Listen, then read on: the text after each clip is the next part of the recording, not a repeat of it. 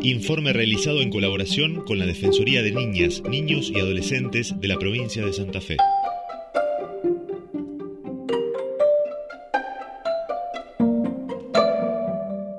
Mi, mamá y mi papá creían que era un juego que yo estaba haciendo porque yo usaba pollera. En realidad vi una pollera de un...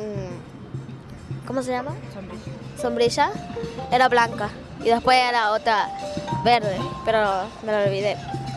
Eh, la blanca era como un, ¿viste? De los folclores, así, y me encantaba. Siempre hacía giros, me veía con los tacos de mamá y me encantaba. Y después seguía que, ¿cómo me llamaba? ¿Cómo quería que me llame? Tiziana, claramente, porque yo tenía una firma que era con una A y mi mamá no entendía qué era. Entonces, Tiziana. Para mí sí me costaba decirlo. Tenía miedo de que me rechacen, de que me digan que no, no eres de esta familia. Me asustaba, me sentía que no me van a decir que no. Me van a decir que no soy de esta familia, sos un rechazo. No sentía ese rechazo que me iban a sacar. Eh, a mí me criaron de una forma muy conservadora. El, autoritarismo que tenía encima, el machismo que tenía encima, y que mi hijo en ese entonces me hable de que quería ser una nena, para mí fue desastroso, como que tenía un enfermo en la familia. Eso es lo que yo pensaba. Y obviamente que no era así. Pero eh, mi primer pensamiento fue ¿qué pasó? ¿Qué, qué, qué hice yo para merecer algo así? Para mí fue algo feo. Para mí fue algo feo. Yo le dije, soñé que era una niña que quiero ser niña. Eso les dije. Eh, en realidad no me hizo, es como que lo dije directo sin pensarlo. Sí, expresarse era como que yo leía como el futuro, futuro malo, que me van a decir, no, tú tienes que salir del auto. Y ya no. Me sentía muy, ¿cómo se dice? Muy asustada para decir.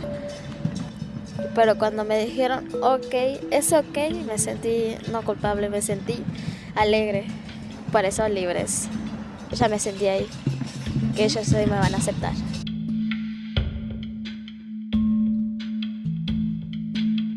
Quizás yo vi ciertas cositas antes, como señales, eh, y me llevaron como que a apoyarlas desde el minuto cero obviamente, como tuve mi proceso, por ahí la trataba en masculino y me miraba con cara fea y era explicarle que obviamente ocho años la habíamos llamado de una forma y que nos iba a costar. Bueno, yo me animé primero con mis padres, después con mis hermanos. Pero, viste que algunos piensan que sí o sí yo soy un hombre, que nací como hombre y voy a ser uno. Para mí yo soy una mujer, soy una mujer con libertad propia y con derechos. Y mis padres me aceptaron totalmente. Es como que dijeron bueno y le costaba decirme Tiziana porque era como. Te dije ocho años, Tiziano, pero en realidad sos Tiziana. ¿Y el día que te dieron tu nuevo documento, qué sentiste? Que sentí el pulso muy alto y sentí que me, iban a poner Tiziana, así rayado en el documento. Es mi tesoro, mi tesoro.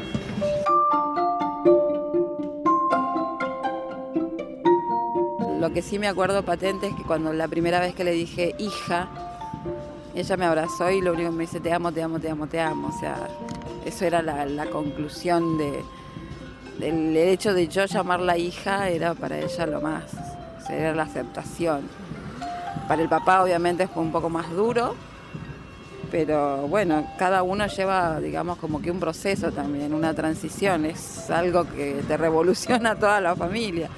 Entonces como que sí, al principio costó bastante.